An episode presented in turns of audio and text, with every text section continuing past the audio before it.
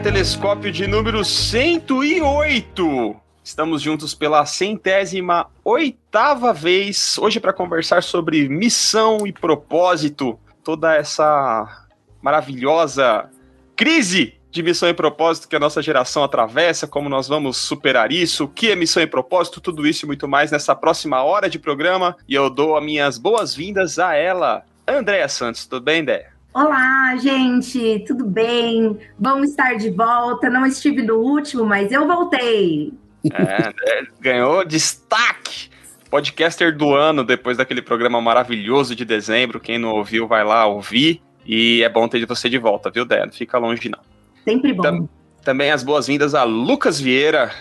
E aí, galera? Vamos para mais um papo. Muito bom estar com vocês de novo. É nóis. Também Rodrigo Quintan, diretamente de Campinas. E aí, pessoal? Tudo bom com vocês? Bom estar aqui de novo. Vamos que vamos, vamos, vamos para cima. E hoje comportado, usando roupa social, porque está recebendo o seu querido chefito. Exato, a gente tem que se arrumar. Eu faço as honras, apresente o nosso convidado de hoje. Nosso convidado de hoje, o melhor pastor desse Brasil que você vai conhecer, aqueles, né? meu amigo, meu pastor, meu mentor, senhor Fábio Carrenho, olá. Olá, pessoal. Obrigado pela oportunidade de participar com vocês. Feliz de poder contribuir com vocês aí no tema de hoje. A gente que agradece, Fábio, por ter aceitado o convite, estar tá com a gente. Hoje é um papo bem pastoral também, né? A gente vai estar tá sentado aqui entre amigos e também ouvintes amigos, para que a gente converse sobre esse assunto que a gente entendeu muito importante, porque gera diversas, como eu falei na introdução, diversas ansiedades, diversas crises, principalmente uma geração que talvez sinta falta de referenciais ou sinta falta de falta de propósito mesmo e de entender qual é o seu propósito, a sua missão. E aí o Rodrigão sugeriu o nome do Fábio e a gente, claro que aceitou, porque é uma pessoa que a gente admira também. E vamos lá. Vamos lá, Fábio. Qual que é a, a sua conceituação, né? A gente não vai lá no, no dicionário Aurélio para ver o que é missão e propósito, porque a gente tem você aqui para explicar para a gente dessa introduzida aí quando, eu, quando o pessoal vai no seu gabinete e fala, pastor, estou em crise, não sei qual que é meu propósito de vida. Quando a pessoa fala isso, o que, é que você entende que ela está querendo te falar? Ah, achei que você ia me perguntar o que, que era missão. Eu tinha decorado o que era missão. Agora que você me quebrou. Ah, ah a edição é fácil. Né? Não, mentira, vai assim mesmo, viu, Fábio? Não, Não eu, tô zoando, eu tô zoando. Eu tô zoando porque isso me dá tempo de pensar. Porque eu, o meu, o meu super amigo Rodrigo não me deu uma pauta, assim, sabe? Então, é, eu, é, eu tô, é tentando é entrar, assim, tô tentando entrar no Google aqui agora e ver o que, que, ele, ah. que ele me apresenta. Mas brincadeiras à parte, assim, resumidamente, eu entendo que o tema do nosso bate-papo é missão e propósito. Para mim, nesse sentido, missão é a missão de Deus. Deus tem uma missão de alcançar todas as pessoas, para que todos os povos adorem a Deus. Essa é a missão. A missão é igual para todo mundo. Agora, o propósito, eu entendo que ele se torna um pouco mais pessoal, porque ele vai se identificar também com aquilo que nós somos, personalidade, afinidades, um, um pouco daquilo que eu tenho de talentos, de habilidades.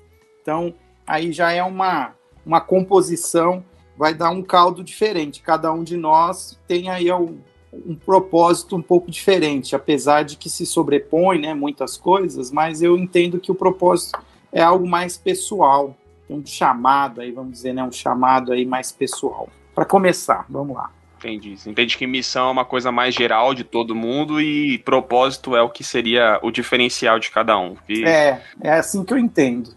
Uhum. A Deia foi quem sugeriu esse, no nosso movimentadíssimo grupo de WhatsApp, Telescópio, foi ela que sugeriu é, que a gente conversasse sobre isso. Por que ideia? Não de você sentiu essa necessidade, assim? Porque que você, da sua, da sua percepção de dia a dia, de trabalho, de conversa, conta pra gente. Isso não estava na pauta, isso não estava na pauta também, que era a gente já tá... reclamação, porque a pauta fui eu que criei, entendeu? aí eles não falaram nada da pauta, aí vocês fizeram um conluio, fizeram uma pauta à parte, mas enfim, brincadeiras à parte, usando da mesma estratégia do pastor Fábio. Mas, na verdade, o que acontece, né? Hoje, pelo meu trabalho, eu trabalho com inovação nas empresas e, e a gente vê muito a transformação de mercado, né? Conforme o mercado, o que, que ele vai se transformando por questões sociais, por questões econômicas e várias dessas coisas. É óbvio que eu também é, cresci, vamos dizer assim, né, da adolescência para frente dentro da igreja, isso também sempre foi uma pauta. Eu, por exemplo, quando me formei em direito, eu falava assim, mas Deus, como que eu posso usar isso, né? Assim, de uma forma que eu gosto, porque sempre tem essa questão, né, do propósito pessoal que a, né, a, gente não quer levar como algo ruim, né? Um fardo que você tem que carregar. Mas é sempre muito ligado à sua personalidade, aquilo que você gosta. E tudo era uma situação muito difícil, porque às vezes as pessoas achavam que precisava ser algo muito extraordinário, sabe? Se você não tem um propósito, nossa, tem o propósito de salvar, sabe? Essas coisas assim, as pessoas falavam, ah, então eu não tenho um propósito. Então, meio que não entendendo que as características da personalidade dela ajudam no dia a dia.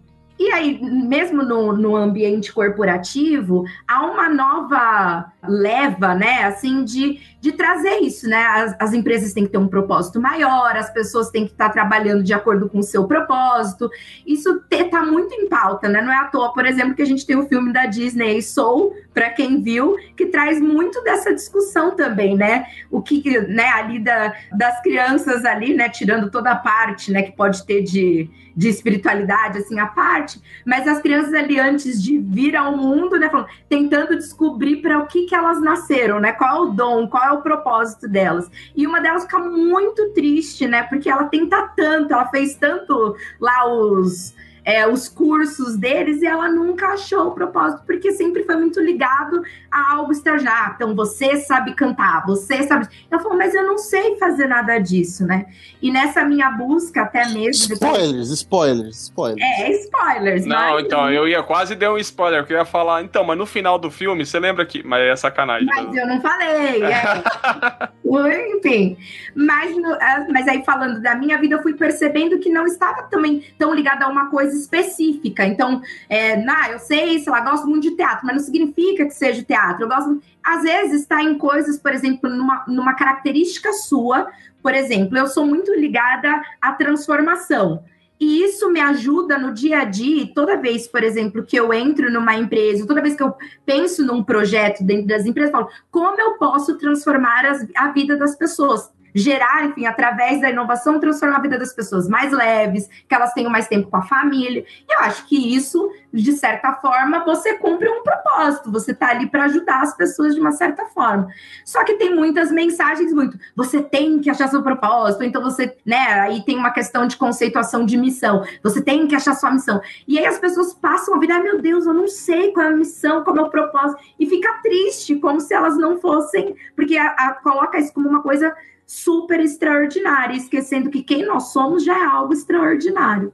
É isso, por isso que eu pensei. Oh, tá vendo? Clareou o meio de campo já. Mas acho que é engraçado também do que a Deia tá falando, e eu não sei o que vocês pensam sobre isso, vou jogar na mesa quem quiser falar, que não sei se isso é um, um fenômeno muito recente, assim, porque os mais saudosistas raiz vão falar, não, na minha época a gente não tinha tempo de ficar pensando nisso, não.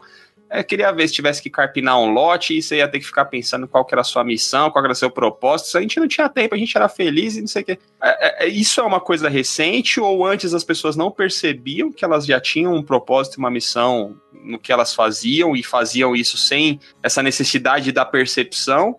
Ou isso é um, um fenômeno realmente recente de uma geração que, que tem tempo para pensar nisso, né? Mais do que sobreviver, a gente tenta ter esse propósito de vida que, que vocês pensam sobre isso aí? Falando nisso, eu acho que não é só algo recente, mas isso que a gente está falando a respeito de que hoje, no nosso tempo, a nossa geração e etc., a gente não está falando de uma totalidade. É, a gente está fazendo um recorte, é um recorte muito pequeno, inclusive no Brasil, por exemplo. Se você procurar jovens no Brasil e perguntar para esses jovens se eles têm pensado a respeito do propósito, se você mesclar bem quem são esses jovens do Brasil, a grande maioria não está pensando a respeito do propósito, porque quem pensa a respeito de propósito já é um, um sujeito que subiu algumas escalas na sociedade ou já nasceu em uma escala social mais alta, que te possibilita pensar propósito.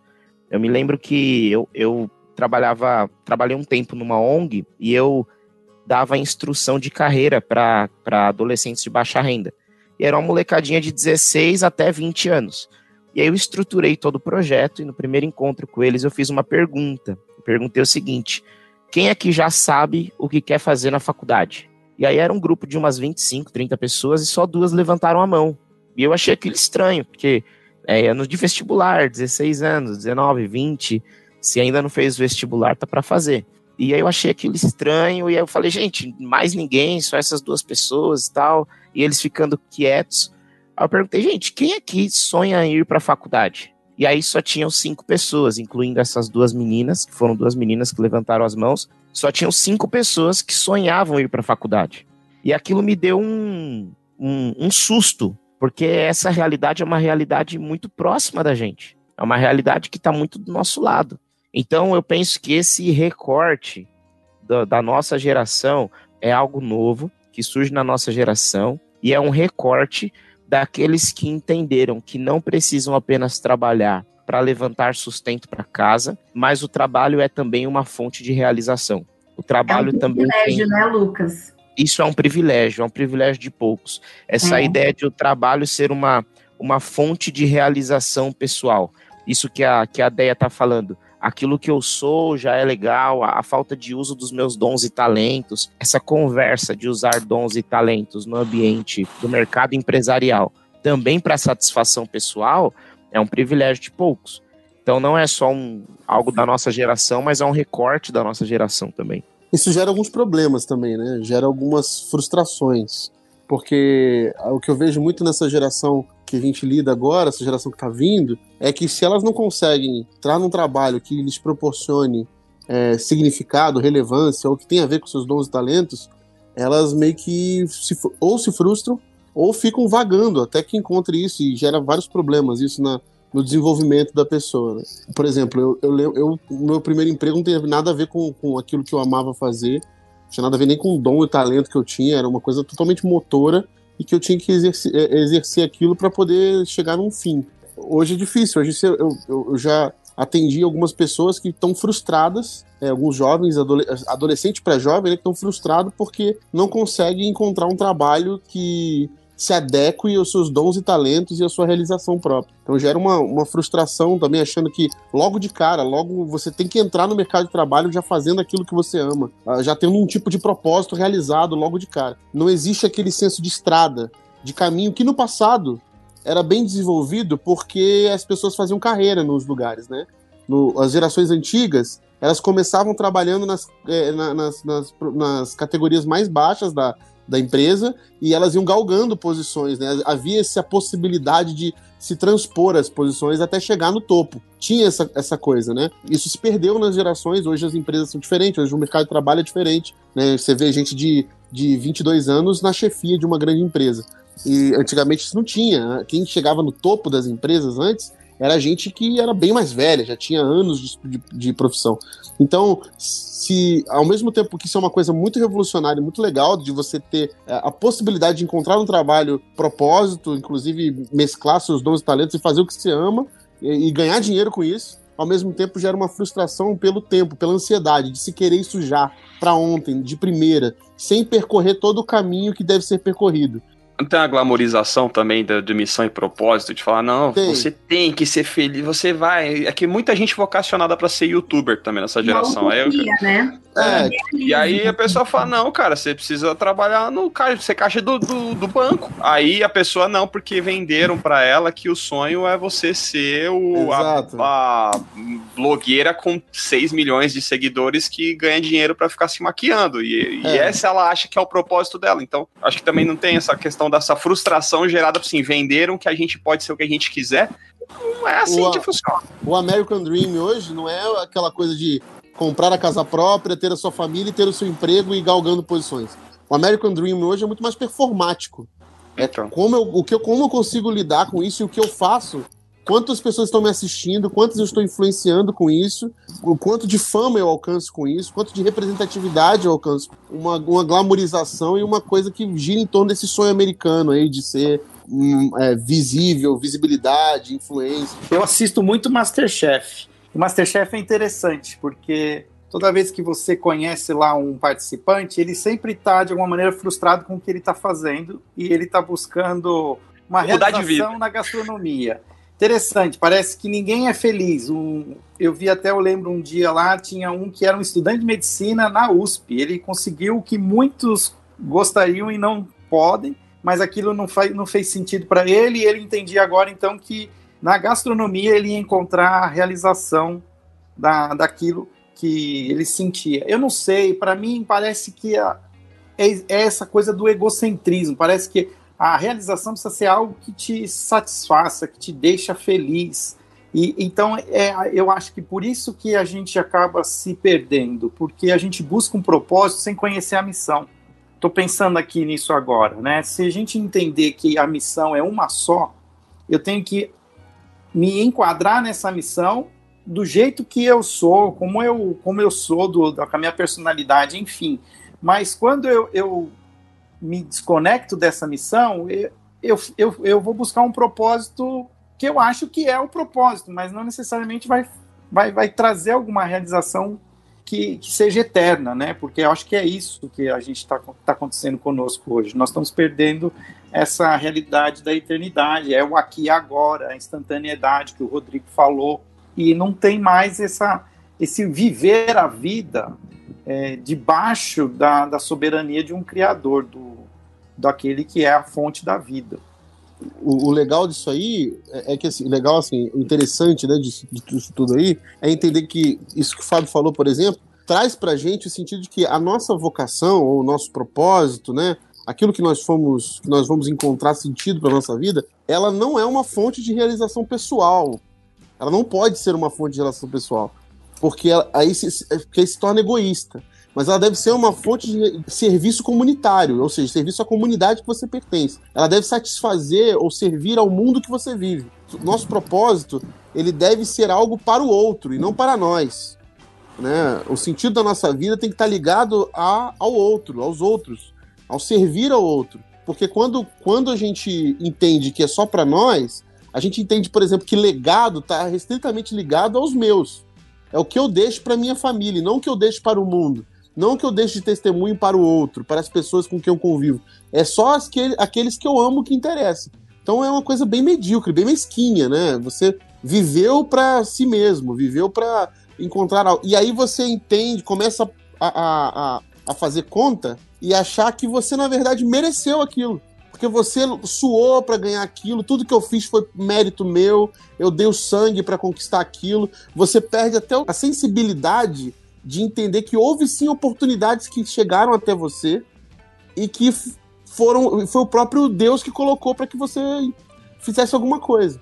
E aí eu começo a achar que não, que eu conquistei isso porque eu batalhei por aquilo. É, eu, eu sonhei e eu, porque eu sonhei grande, eu cheguei lá. Então vocês aí não sonharam que nem eu. É essa a mensagem que tá passando. Então, é, é, eu acompanho alguns youtubers aí que são famosos. Tem um que até eu e o Lucas a gente segue bastante. Que ele tá bem feliz é, esses dias aí, porque o Palmeiras foi campeão da Libertadores, que é o. Uh, nem me fala um negócio desse. é, o, é, o, Fred. E ele fala umas coisas às vezes que eu falo, cara, esse cara perdeu a noção do que ele tá falando. Que ele fala assim: ah, tudo que eu sonhei, eu, eu lutei e conquistei. Então ele tá dizendo assim: fui eu que, que sonhei, por isso que eu sonhei, eu conquistei aquilo você perde um pouco do sino, porque assim, as pessoas estão vendo. Tem, tem gente que batalha igual, cara, que luta igual, que vai atrás e não vai conquistar. Não vai chegar naquilo que ele está dizendo que é sensacional, que é o propósito de vida, e que. É. Então, assim, as coisas vão mudando de lugar porque a gente vai achando que é, é a gente, tem a ver com a gente, que a realização e propósito tem a ver só comigo. Então, é isso que eu ia perguntar pro Lucas, para saber como ele lidou com a situação que ele apresentou aí do, do da, da garotada lá. Porque são duas coisas.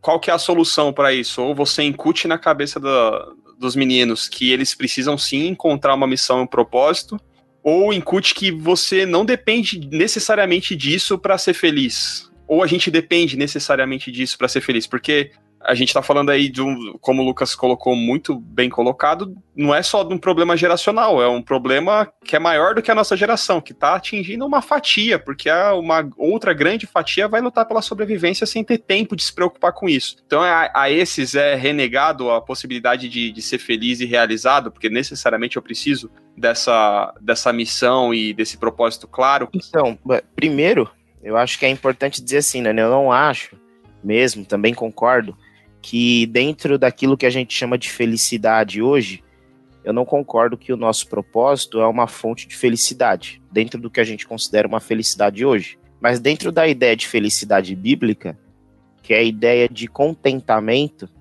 a ideia de viver contente em toda situação, porque mais me vale viver o meu propósito do que viver longe do meu propósito e ter de tudo, aí eu acho sim que o propósito é uma fonte de felicidade, dentro da, da ideia de felicidade como, como contentamento e não como prazer constante, que é o que a gente que é o que a gente considera felicidade hoje. Então, dentro dessa ideia, o meu trabalho com eles foi primeiro, eu, eu chamei o pai de todo mundo para lá. Eu chamei o pai de todo mundo para ONG para conversar com os pais. E a minha conversa com os pais foi: não é porque a escola, a política, a sociedade, e todos ao redor de seus filhos estão dizendo que eles não podem ter uma carreira, que eles precisam apenas subsistir e não existir de fato, que vocês continuarão também dizendo isso aos seus filhos. É importante que vocês coloquem nos seus filhos a ideia de que eles podem sim ter uma carreira, escolher algo que os realize. E aí, para mim, a grande chave que vira o jogo é: geralmente, quando eu penso em propósito, em vocação, em missão pessoal, algo assim, eu sempre penso em quais são os meus talentos e quais são os meus dons que eu quero que eu quero exercer e que o exercimento deles me realiza. O grande lance para mim é virar a mesa. É virar a mesa e não perguntar quais são os meus dons e meus talentos, mas quais são as necessidades do mundo pelas quais eu me sinto responsável. Essa é a grande questão. Quais são as necessidades do meu tempo? Quais são as necessidades da minha casa? Quais são as necessidades da minha igreja? Quais são as necessidades da minha geração? E conhecendo as necessidades, entender pelo que eu me sinto responsável. E geralmente eu me sinto responsável por aquilo que está conectado com os meus dons e os meus talentos. Mas enquanto eu olhar só para os meus dons e meus talentos, eu ofereço aula, sendo que a minha geração não precisa de aula. Eu ofereço música, sendo que minha geração precisa de música. É claro que minha geração precisa de aula e música. Estou dando só alguns exemplos. Então eu preciso entender o que o meu contexto imediato precisa e tentar ser uma resposta a isso. E foi isso que eu tentei conversar com eles. Tem um professor, que é o professor Clóvis de Barros, que ele fala que trabalhar é quebrar o galho de alguém. Eu acho isso muito legal, porque para mim isso tem tudo a ver com mandato cultural. Quando Deus diz para a gente cuidar do planeta, olha, se multipliquem, cuidem dos pássaros, subjuguem a terra, cuidem da terra, o que ele está dizendo é a humanidade como um todo, ela tem uma missão, ela tem um propósito, e o propósito é cuidar da terra. E eu não vou cuidar da terra toda, eu não vou cuidar de tudo, mas tem uma fatia que é minha responsabilidade. Então, o que é o trabalho, ou o que é o meu propósito? O meu propósito é quebrar o galho de alguém nesse pedaço que é minha responsabilidade. Então, se eu troco pneu, eu exerço o mandato cultural trocando pneu. Se o outro prega, ele exerce o mandato cultural pregando. E se a outra pessoa advoga, advogando. E assim por diante. Então eu acredito que o meu propósito está conectado em quebrar o galho de alguém, em atender alguma necessidade. É sair de mim, entender uma necessidade, voltar para mim, entender como é que eu posso satisfazer essa necessidade. E aí, por que, que é também isso é também uma, uma questão vinculada a contentamento? Porque eu exerço as minhas habilidades mas não necessariamente eu tenho prazer o tempo todo. Às vezes eu choro, às vezes eu fico de saco cheio porque eu vou ter que dar aula de novo. Às vezes a pessoa que eu dei aula durante dois anos não passou no vestibular e é, e é, e é horrível. Então, é, não necessariamente é uma felicidade como prazer absoluto, mas é uhum. uma felicidade enquanto contentamento. Mas é, é treta também, porque embora todos, todos tenham um propósito ou possam ter um propósito e se realizar nisso, tem outras questões que influenciam, né? Porque é muito melhor quem me dera, por exemplo, ter um propósito de ser o Fred e ser bilionário. E aí me frustra, porque minha, minha, né?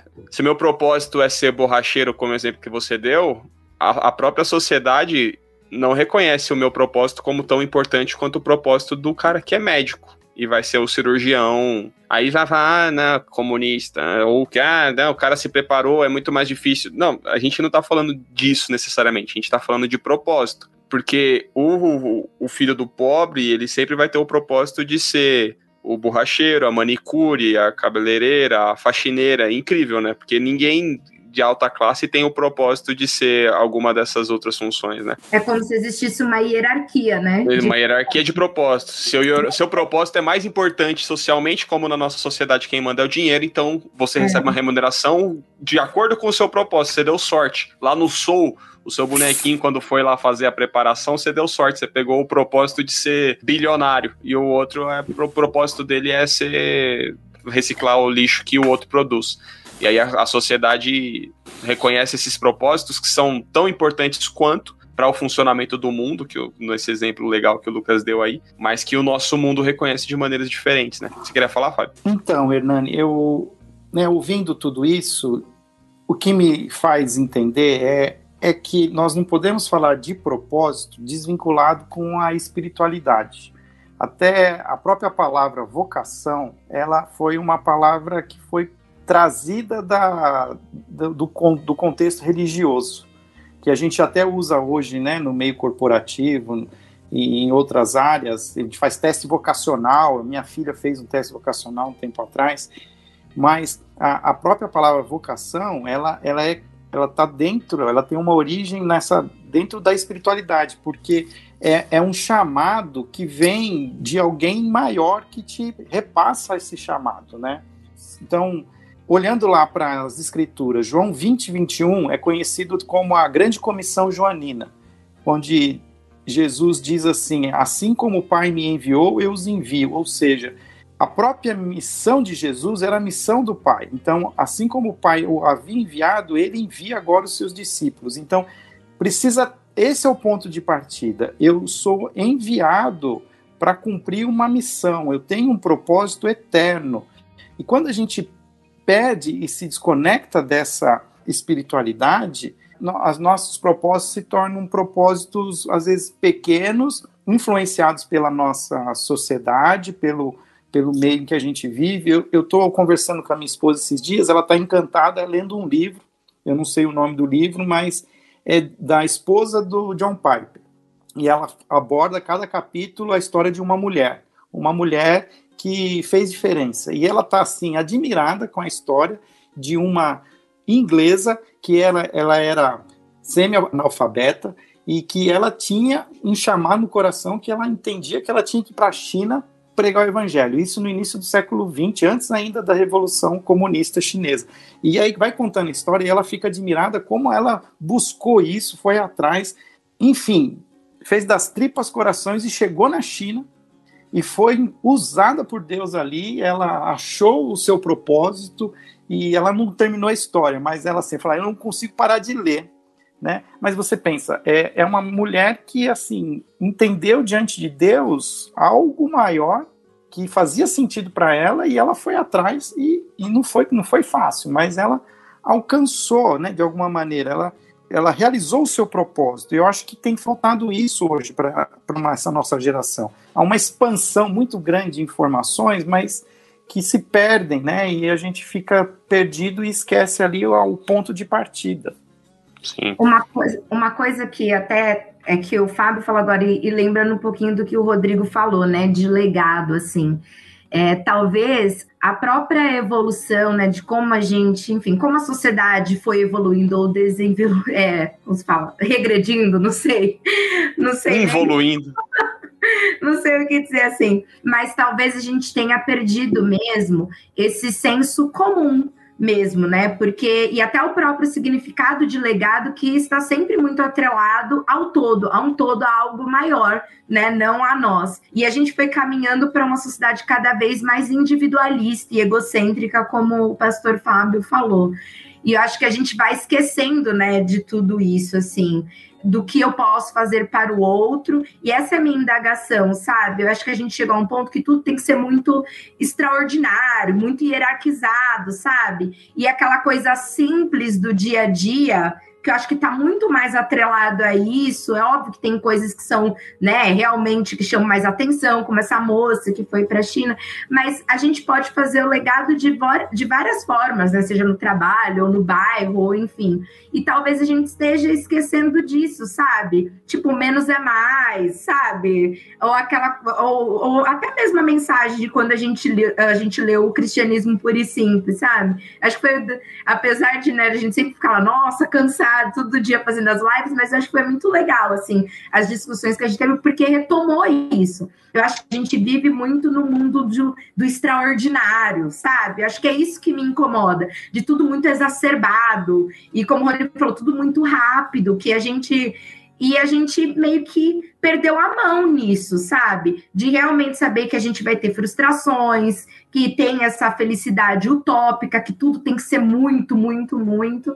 E a gente esqueceu de fato que o legado é para o outro, que a gente está para o outro e que a gente vive como parte de um todo. Acho que é isso. E entender também que esse lance de, de é tão atrelado ao, ao chamamento divino que é que assim a gente quando a gente estuda sobre vocação, a primeira coisa que a gente tem que a gente entende sobre vocação é que ela ela tem de ser divina porque a gente tem que perguntar para o Criador, aquele que nos fez, qual o propósito de termos sido criado. Porque senão a gente vai entender que a gente é criado de leva, né? Tipo, vai, faz aí uma fornada de Lucas, faz uma fornada de André, e sai um monte. E não é assim. Então, na nossa espiritualidade cristã, nós cremos que nós fomos criados e pensados e e, e, sonhados na mente de Deus antes de irmos o ventre. Então existe ali um propósito do Criador para nós. A partir daí, esse vínculo de Deus para a gente, a gente começa a entender muitas coisas. Agora, assim, quando que a gente não se perde nisso? Toda vez que a gente lembrar que dentro da nossa jornada nós vamos cumprir esse propósito de, de, de, de servir ao Rei, ao Rei do Reino de Deus, o próprio Deus, em todas as esferas de, de, de que existem não nas esferas e categorias que a nossa sociedade diz que é, é, é para ser. As grandiosas as pequenas. Por quê? A gente, uma vez a Nauzira falou isso para mim, a gente tem que entender que existem muitos heróis anônimos. Gente que aparece e que faz coisas incríveis e que nós nunca vamos saber o nome. Gente que mudou o, a, o, todo o roteiro da história e a gente nunca sabe nem quem foi e que aconteceu porque entendeu o seu propósito. E qual, a, minazinha, a minazinha do Rogue One que morreu, a gente só descobriu agora aí, recentemente. É, então. então. Tem esse lance aí. Tem o, tem o. Por exemplo, esses dias a gente estava conversando, por causa do livro de Atos, tá conversando sobre Ananias, né? Ananias que, que vai lá e prega o evangelho para Paulo. Ah, é, ele é um personagem que aparece ali e ele prega o evangelho para Paulo, morrendo de medo que Paulo fosse arrancar a cabeça dele também, obedeceu a Deus. E acabou, cara. É ali a história dele Atos, é aquilo ali. Você fala assim, nossa, o propósito de Ananias era fazer aquilo e sair de cena, né? Mas o que ele fez, por exemplo, que eu acho que nunca chegou na, na proporção dele, foi que ele evangelizou simplesmente o maior autor do, do, do, Novo Testamento e que praticamente fez o tratado teológico todo do, do que a gente estuda hoje quando a gente vai para a faculdade de teologia e do que a gente tem como espiritualidade cristã. E a gente não entende, ah, foi esse o propósito dele? Cara, eu acho que dentre muitas coisas que Deus deu para ele fazer, esse foi uma das coisas que botou o nome dele na história é, na história divina, né? Agora, tem, cara, inúmeras histórias incríveis de, de gente que fez coisas assim que ela nunca vai perceber em vida, por exemplo, que aquilo ali foi algo extraordinário, né? Então, esse lance da ótica extraordinária que a, que a Dé bem falou, é uma coisa que a gente vê muito humana, né? A gente quer ver coisas extraordinárias, mas que, que, o que é extraordinário para Deus? Né? Do que a gente está falando aqui? Do que, do que, que a gente está falando? É do, do que a sociedade diz pra gente que é extraordinário. Do que, que a sociedade... parâmetro você tá usando, né? Exato. Qual é a ótica que eu estou usando para definir o que é felicidade, o que é sucesso, né? Quais são as, o óculos que eu estou usando para poder enxergar isso? Então, é imprescindível isso que a gente está falando aqui que a missão e o propósito tem que estar junto para que o propósito não, não vire um despropósito ou não vire um propósito de servir algo que só te só te suga, só te destrói, só te transforma em mais do mesmo. Então, uhum. é, isso é, é, é, é, necessário a gente falar, ensinar para as pessoas e também aprender de fato de que não importa onde a gente esteja, as mínimas coisas que fazemos, as pequenas coisas que fazemos, se fazemos para a glória de Deus, nós estamos exercendo ali um propósito para nossa vida. E isso vai, cara, de várias maneiras diferentes, né? Várias formas diferentes se expressam na nossa vida. É, eu acho que uma chave para isso é, é, justamente isso. Do que o Fábio falou no começo, você falou agora, da gente entender de que o que a gente faz glorifica a Deus, né? E tudo que a gente faz, de alguma forma, uhum. é ser feito para a glória de Deus. Isso res ressignifica qualquer coisa que vá se fazer. Uhum. Né? Desde as coisas mais ordinárias do, da, da vida até as mais extraordinárias. Com a consciência de que a maioria de nós vai viver apenas as coisas ordinárias. Assim. Exato. É uma, a grande maioria de nós está destinado a ser importante para Deus. E aí, se a gente aceita isso, a gente entende que a única pessoa que importa realmente para é Deus. Né, não é o legado que eu vou deixar para a humanidade como um todo, mas aquilo que eu fiz de alguma forma glorificou e apontou para a humanidade o Deus Criador e a, a, quem eu entendo que me deu a minha missão, né? E aí ressignifica tudo, porque aí não é mais a remuneração que eu vou ganhar, não é mais o reconhecimento que eu vou ter, ou se eu vou aparecer na televisão, ou se eu vou ter muita, muito seguidor em rede social, mas é se aquilo que eu estou fazendo de alguma forma glorifica o Deus que me comissionou para a missão de viver em sociedade, de, de ser sociedade. Né? História que está sendo contada não é a história de uma árvore, é a história de uma floresta. E, de alguma maneira, eu acho que é o lado negativo das redes sociais, de toda a, essa globalização, é, é de dar essa. Como é que eu posso dizer? Dar um destaque para aquilo que a gente faz, das coisas ordinárias. Todo mundo quer postar a comida que come, todo mundo quer postar o lugar que visitou, e a gente tem que aprender a, a, voltar a viver de maneira coletiva e não tão individual. Né? De, parece que está todo mundo querendo um se, é, superar o outro. Eu mesmo, às vezes eu deixo de ver as redes, Facebook, Instagram, porque eu começo a cair numa tentação ali de ficar invejando o que o outro está fazendo. Puxa, olha, pessoa é tá na praia e eu não tô, queria estar. Tá. Ou o cara tá comemorando que o time ganhou a Libertadores e vem um enviado de Beuzebu e fala, ah, mas não tem Mundial. É só porque assim, não consegue ver a alegria. Não, não consegue é. ver a alegria. Não consegue. Ele tem que falar alguma coisa pra cá, porque é, incomoda a alegria alheia, né? Não pode é, desculpa, outros, mas eu acho que foi muito bem pontuado o que você falou, viu? Parabéns. Desculpa atrapalhar seu raciocínio, mas é porque me, me tocou de verdade. Esse é um assunto que gera em nós bastante emoção. o, o, Fábio estava contando aí essa, essa isso, isso, que ele acabou de falar, da, da, do invejável, etc. E eu fiz uma, eu fiz uma transição há pouco tempo agora na, na minha carreira. Eu trabalhava em uma empresa que eu tinha todo um futuro desenhado pela frente, tudo mais. E eu decidi sair justamente para dar cada vez mais mais mais espaço para minha vocação, minha vocação pastoral. E aí na, na minha última conversa para sair com um dos sócios, a, a minha esposa estava do lado, a Rafa, ela até se assustou. O sócio falou assim para mim: "Lucas, eu entendo a sua transição, eu já tentei conversar com você, a gente já gastou quase duas horas tentando convencer você de ficar e você decidiu não ficar. Então eu só quero te dizer que você está fazendo a maior burrada da sua vida. Porque você tem um futuro aqui pela frente, você é um dos cotados para ser sócio da empresa daqui 10 anos, e você vai, vai conseguir se realizar aqui. E você está saindo por, por causa de muito pouco. E aí o Fábio falando isso, né, nessa, na, na sociedade como um todo, mas, mas muito forte, isso era muito forte, é muito forte. Apertou o coração na hora que ele falou isso? Né? Apertou, claro ah, certeza. Não, como não? Você questiona tudo. Será que eu estou fazendo algo certo? Será que, que a minha vocação não é A semente final foi plantada naquele momento. Não, é, você questiona diabo é tudo. É o diabo às a, vezes passa a, dos a limites. A primeira pergunta é: e se eu tiver enganado sobre minha vocação? É difícil? E aí, e aí mesmo assim eu decidi sair, mas assim, a, a cultura dessa empresa sugere que os sócios eles são uma figura a ser invejada. Diz que eu, que eu lembrei disso na, na fala do, do Fábio. Os sócios são os caras que são ricos. Você entra no, no térreo, você entra no menos um, o carro dos sócios tá, estão ali e os, e os carros deles são os carros que todo mundo quer ter.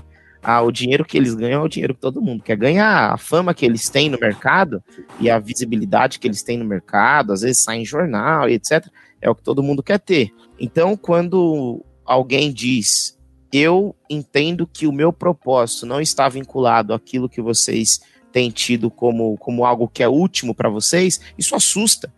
E assusta assim na medida do absurdo, porque o propósito está muito conectado com o meu porquê.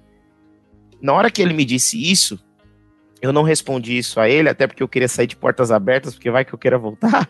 Eu disse assim para ele: é, é, é, obrigado, eu, eu respeito isso que você disse, mas hoje a empresa e a empresa aquilo que eu faço não está conectado com aquilo que eu quero para minha vida. E é verdade isso.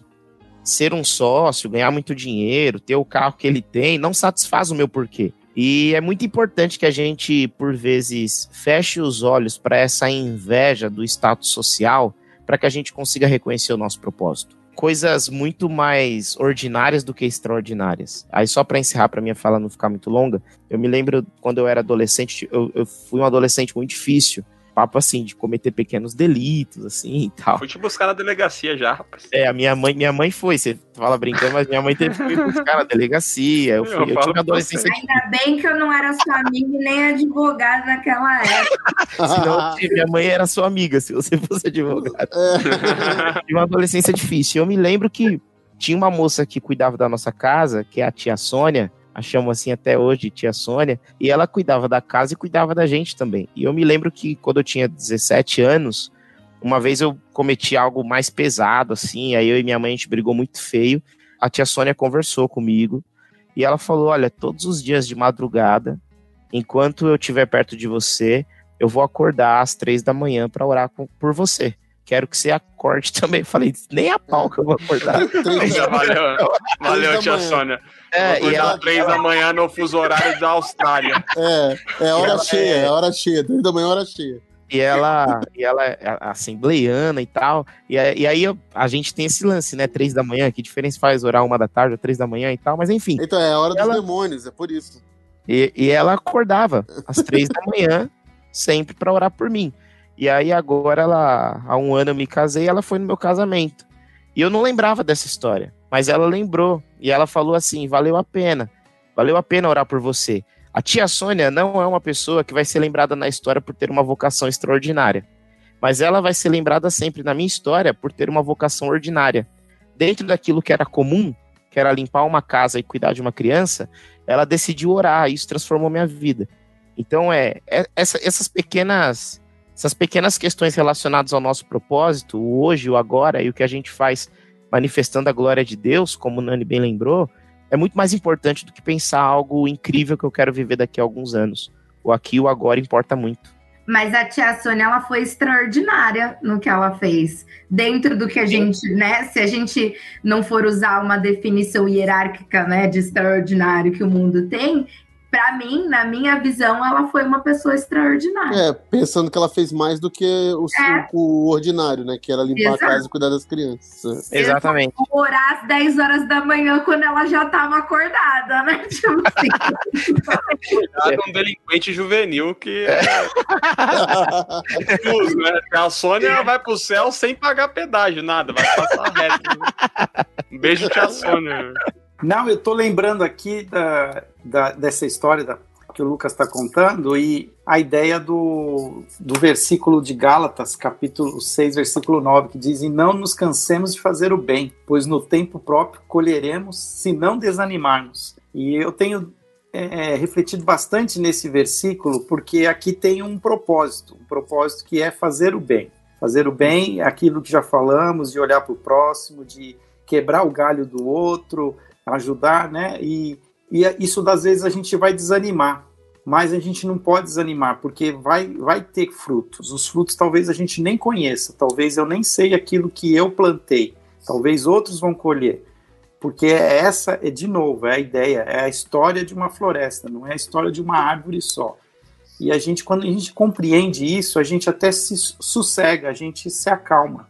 A gente até vence a própria ansiedade. Que ansiedade, né? O mal do século, diga-se de passagem, né? É. Quanto nós andamos ansiosos.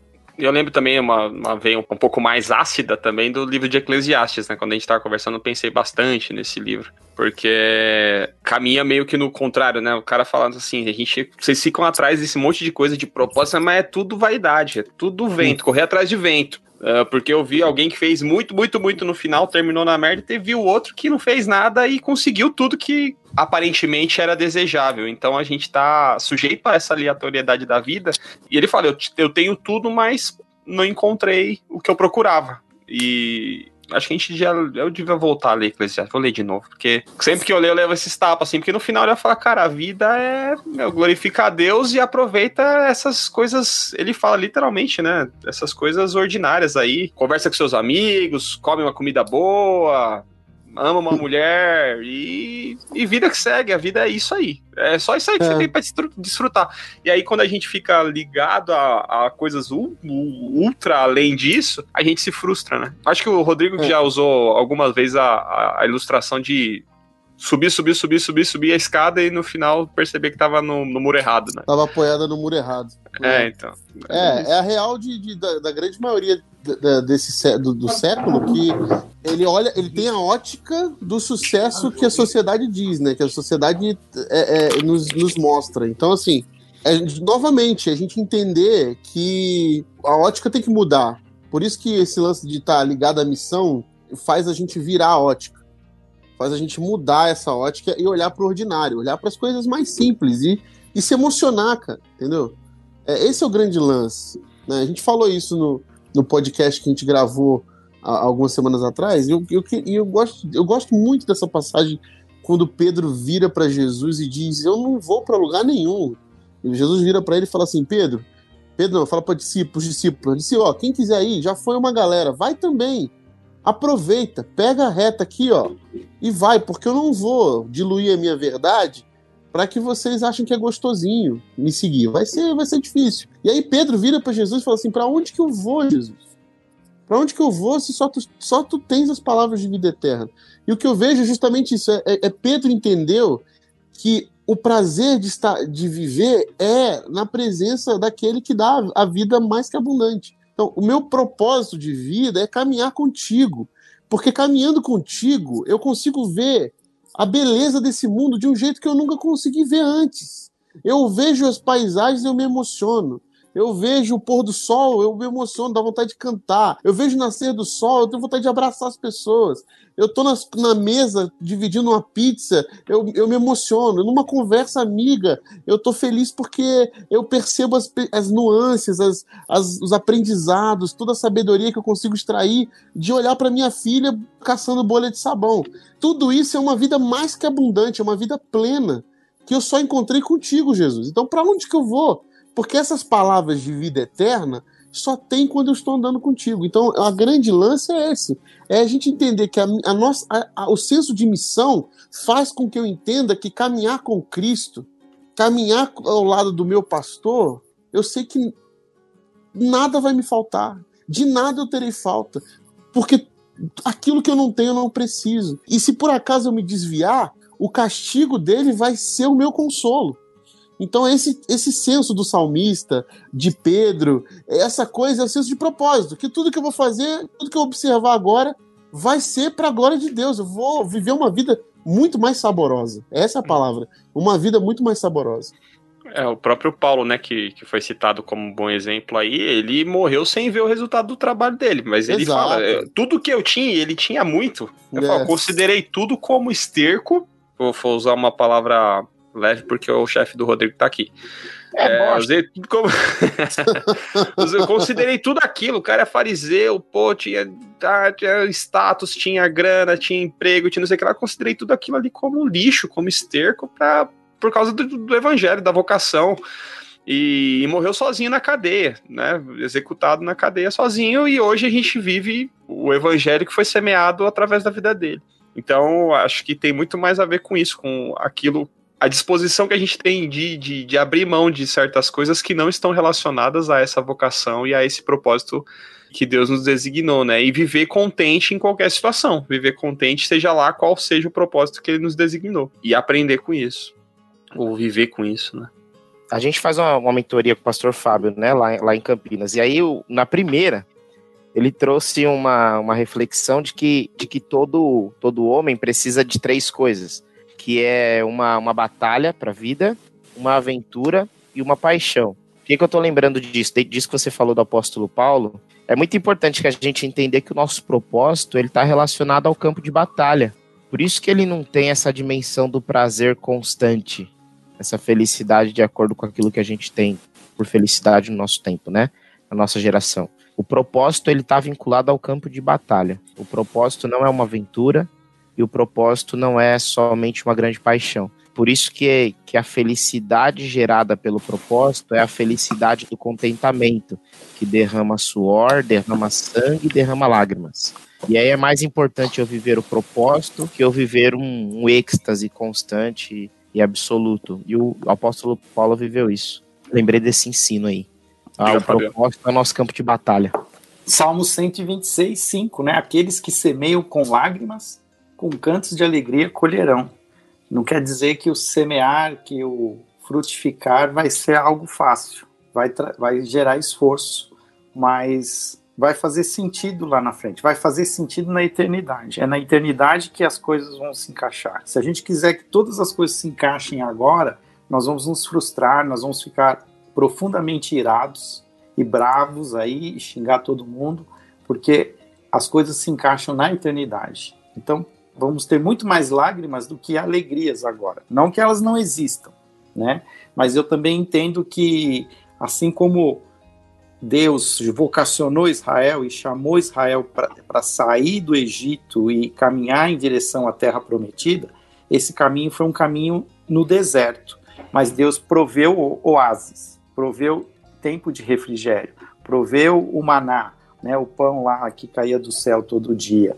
Então, a gente pode perceber que mesmo quando a gente viver um deserto ao nosso redor, sem perspectivas, a gente tem que olhar para o Criador, tem que olhar para esse autor da vida, que ele dá sinais claros para nós de que é para a gente continuar em frente, não desistir. Sabe uma coisa que me ajuda muito a eu refletir sobre propósito é, é lendo biografias. Eu às vezes me canso de ler livros teóricos mas as biografias para mim muitas vezes fazem muito mais sentido. Conhecer a história de um homem, de uma mulher e como Deus foi trabalhando na vida dessa pessoa e ela realizou o que ela realizou. E eu sou profundamente influenciado por essas histórias assim, tanto que às vezes eu até brinco com o Rodrigo, ele vem, ele vem mandando para mim, ah, tem uma série muito boa, não sei o quê. Se é uma série cheia de fantasia, de super-herói, eu falo, nem quero saber, cara. Eu quero o Rodrigo é bobinho, né? Rodrigo quero uma história da vida real. Eu quero sangue, suor e lágrimas. Quero drama. Né? né? A vida de verdade, não a vida utópica. Verdade, é isso mesmo. É verdade, porque você querer, como a gente falar isso, né? Querer essa felicidade constante, essa tranquilidade, que tudo vai dar certo, sabe? Essas coisas é a maior utopia, tipo. É, é por isso que eu assisto Mandalorian, que, que é real, é verdade. É. É, é Guerra na Estrela lá. por isso que eu assisto desenho animado, né? É, você assiste um filme, não é real. Os caras estão lá, mano, dando tem tiro batalha, no céu. Tem paixão. É. Você vê o propósito do Homem de Ferro, ele tinha tudo, mas ele abriu mão para salvar, dando um estralo lá. E... um beijo, Homem de Ferro. Se quiser Muito... participar com a gente. Mas já não tá no outro plano, tem que ser no. tem que é. ser no. no multiverso. O multiverso. Muito bem, muito bem, meus amigos. A propósito, estamos chegando ao final da nossa conversa. É, gratos, né? Acho que foi muito gostoso, gostei bastante do papo. Agradeço, Fábio, pela disponibilidade, pela sua instrumentalidade, por cumprir o seu propósito e vir aqui compartilhar conosco tanta, tantas palavras é, pastorais e que abençoaram a gente. Obrigado. Deixa aí seu, sua palavra final. E se você quiser que as pessoas te achem, seus contatos também, suas redes sociais, que eu também não sei, né? A última vez que eu falei isso no programa passado, o Zé falou: então, não quero que ninguém me encontre. Eu falei: então tá então não falo. Então deixa sempre agora a cargo do convidado. Se você quiser, você pode dar aí seus contatos. Não, eu fiquei feliz de poder estar aqui, pensar junto com vocês sobre missão e propósito eu acho que é um tema que a gente precisa revisitar o tempo todo, porque ah, de alguma maneira é muito fácil a gente se desviar dos propósitos reais, né? Os propósitos corretos, e a gente vai seguindo às vezes o nosso próprio coração e a gente precisa ter esse tipo de reflexão, alinhar o nosso coração com o eterno, com as palavras de Jesus E a ideia final é, eu também entendo assim que missão e propósito você vive em comunidade. Comunidade é com o próximo. Não dá para você querer se realizar individualmente. A realização, o propósito, ele envolve aquele que está do seu lado, que não necessariamente é alguém que você gosta, mas talvez alguém que precisa muito de você. Meus contatos é o meu nome completo, Fábio Carrenho, me acha de qualquer jeito, Facebook, Instagram, até arroba Gmail não tem como errar. E na igreja, qual igreja? Cadê Primeira o público? Igreja Batista de Campinas. Aê. de Campinas. Um, um, beijo, Jonathan, pra Boa, o PIB de Campinas é o público mais constante aqui, viu, Fábio? O Rodrigo veste a camisa mesmo, bate no peito e PIB Campinas ah, aqui. É, o meu é igual o Jequiti no, no SBT, que aparece fazer Jequiti. Aqui é PIB Campinas. Atualmente, é, atualmente é o meu propósito aqui, então. é isso aí. Equipe pastoral engajada. Valeu, viu, Fábio? Obrigadão pelo, pela sua disponibilidade aí, foi bom demais. Valeu, e, Hernani. E obrigado para Rodrigo Quintan também, até mês que vem, meu camarada. Valeu, galera. Obrigado vocês. Obrigado, Fábio. Obrigado aí por ter topado participar aqui. Muito obrigado, chefinho. Isso aí é nóis. Pibe Campinas. e um beijo para vocês Campinas. todos. Pibe Campinas. Vocês que nos assistiram até agora, um beijo. Continue lendo sobre missão e propósito. Continue aprendendo, ouvindo, estudando. Mas principalmente continue pedindo a Deus que revele para você, no seu cotidiano, nas tarefas ordinárias e comuns, que ele se revele para você dia após dia. E você encontre a beleza de estar vivendo uma vida mais que abundante. Amém. Lucas Vieira, até a próxima. Falou, gente, valeu. Mais uma vez um ótimo papo. E obrigado, e espero que os meus antigos chefes não ouçam esse podcast. um abraço. nem seus antigos professores, nem seus antigos, os, o delegado que te, que te é recebeu é lá, ninguém. Ah, vivendo e conhecendo o Lucas Vieira. Valeu, viu, Lucas? Valeu, Deia. Obrigado por ter uma, dado essa sugestão tão maravilhosa, esse programa tão abençoador. E até mês que vem, né? Até mês que vem. Você vê? Deus me acordou e uma hora da manhã, propósito. Vamos falar sobre isso. Às vezes é pra orar pelo Lucas, você não tá sabendo. É, tem certeza que não foi às três? Eu acho que foi às três. Hein? Foi propósito. Foi às três, ideia. É. Mas agora, quando eu acordar às três horas achando que é ansiedade, é pra orar pelo Lucas. É, vamos fazer um relógio de oração. Você tem que entrar no relógio de oração pelo Lucas, porque essa tiazinha até o joelho dela é calejado, que o menino tá virando pastor. É, vamos aí. Você ouvinte que eu acordar de madrugada também, ore não só pelo Lucas, ore por nós. É verdade. É verdade. Mas muito obrigada. Sempre bom estar com vocês. Eu acho que a minha mensagem final é que, de fato, a gente inverta essa lógica de extraordinário e ordinário, sabe? É ruim ter essas hierarquias, porque a gente, como o Rodrigo falou, a gente perde a beleza das coisas. E a gente tem a oportunidade aí de, de viver olhando para a beleza de tudo, sabe? De realmente viver em paz. Em paz que não significa que não teremos aí batalhas, né? Que é essa ideia, né? De, mas de paz, de saber que nós estamos seguindo o nosso propósito, de de seguir ali uma vida, é, não é tranquila, mas uma vida é, plena, assim, né? Seguir assim. E obrigado a você que nos ouve mais uma vez, caros amigos. Siga-nos nas redes sociais, sempre arroba canal Telescópio os, as páginas que mais crescem em número de seguidores buscando telescópios e, e instrumentos astrais. Mas siga-nos nas redes sociais, arroba canal Telescópio. Siga também a Crentaços Produções Subversivas, nossos parceiros que nos abrigam. Todo dia 10 um programa novo, até mês que vem, Telescópio, pés no chão, olhando para o alto. Tchau.